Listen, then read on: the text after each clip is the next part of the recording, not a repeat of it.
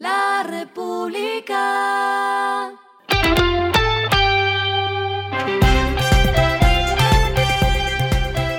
Al final de la jornada, esto es lo que debes saber sobre el comportamiento de los negocios, las finanzas y la economía. Las movidas de hoy fueron.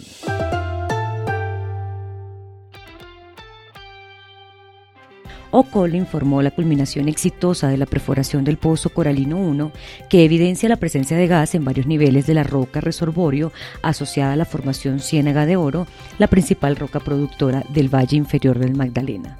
El pozo Coralino 1 está ubicado a 60 kilómetros al sureste de Montería, en jurisdicción del municipio de Pueblo Nuevo, departamento de Córdoba.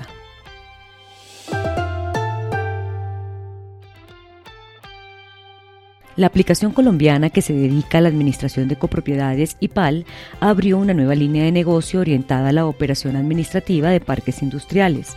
La idea es facilitar esos procesos complejos para el ingreso a las diferentes bodegas, teniendo una repercusión en tiempos, eficiencia y trabajo del recurso humano en dichos complejos.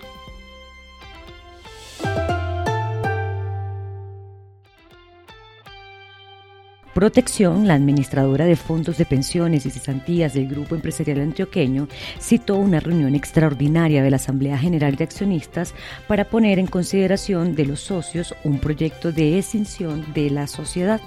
El encuentro se llevará a cabo el próximo viernes 28 de octubre a las 10 y media de la mañana en las instalaciones de la compañía en Medellín. Esto se hace para crear una compañía aseguradora que ofrezca rentas vitalicias y seguros previsionales. Lo que está pasando con su dinero.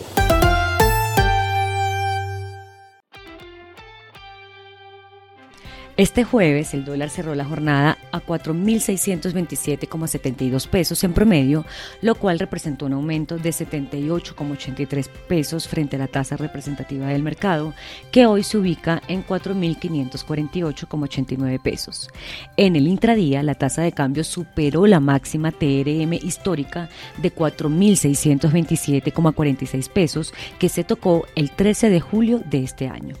Las razones del incremento fueron una combinación de temas, amenazas de recesión global, el alza del dato de inflación en Colombia y el anuncio del presidente Petro de poner un impuesto transitorio a las remesas de los capitales golondrinas.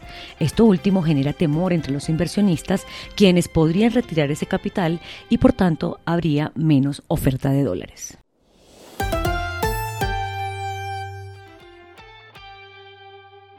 Los indicadores que debe tener en cuenta.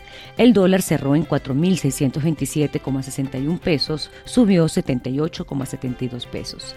El euro cerró en 4.562,82 pesos, subió 52,60 pesos.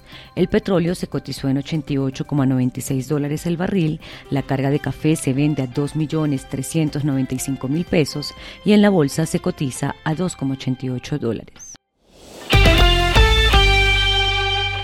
Lo clave en el día.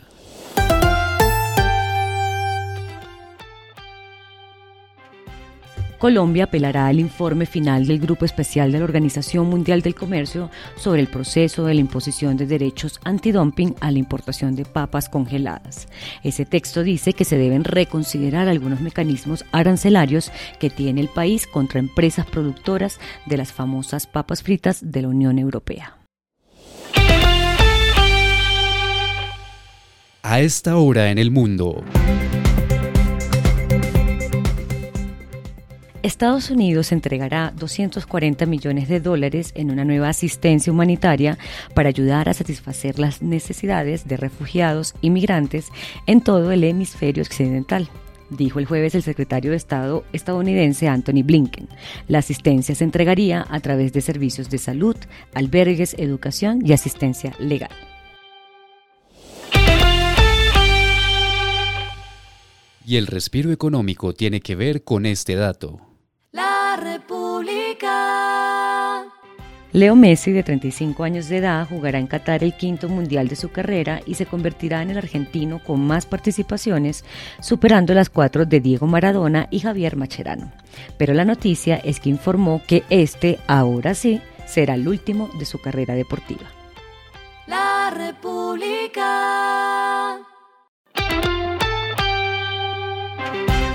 Y finalizamos con el editorial de mañana. La devaluación del peso no pinta nada bien. Son muchos los factores que explican el dólar a 4.627 pesos, el precio más alto de la historia, que es más dañino que beneficioso y se convierte en una causa adicional de inflación y pobreza. Esto fue Regresando a casa con Vanessa Pérez.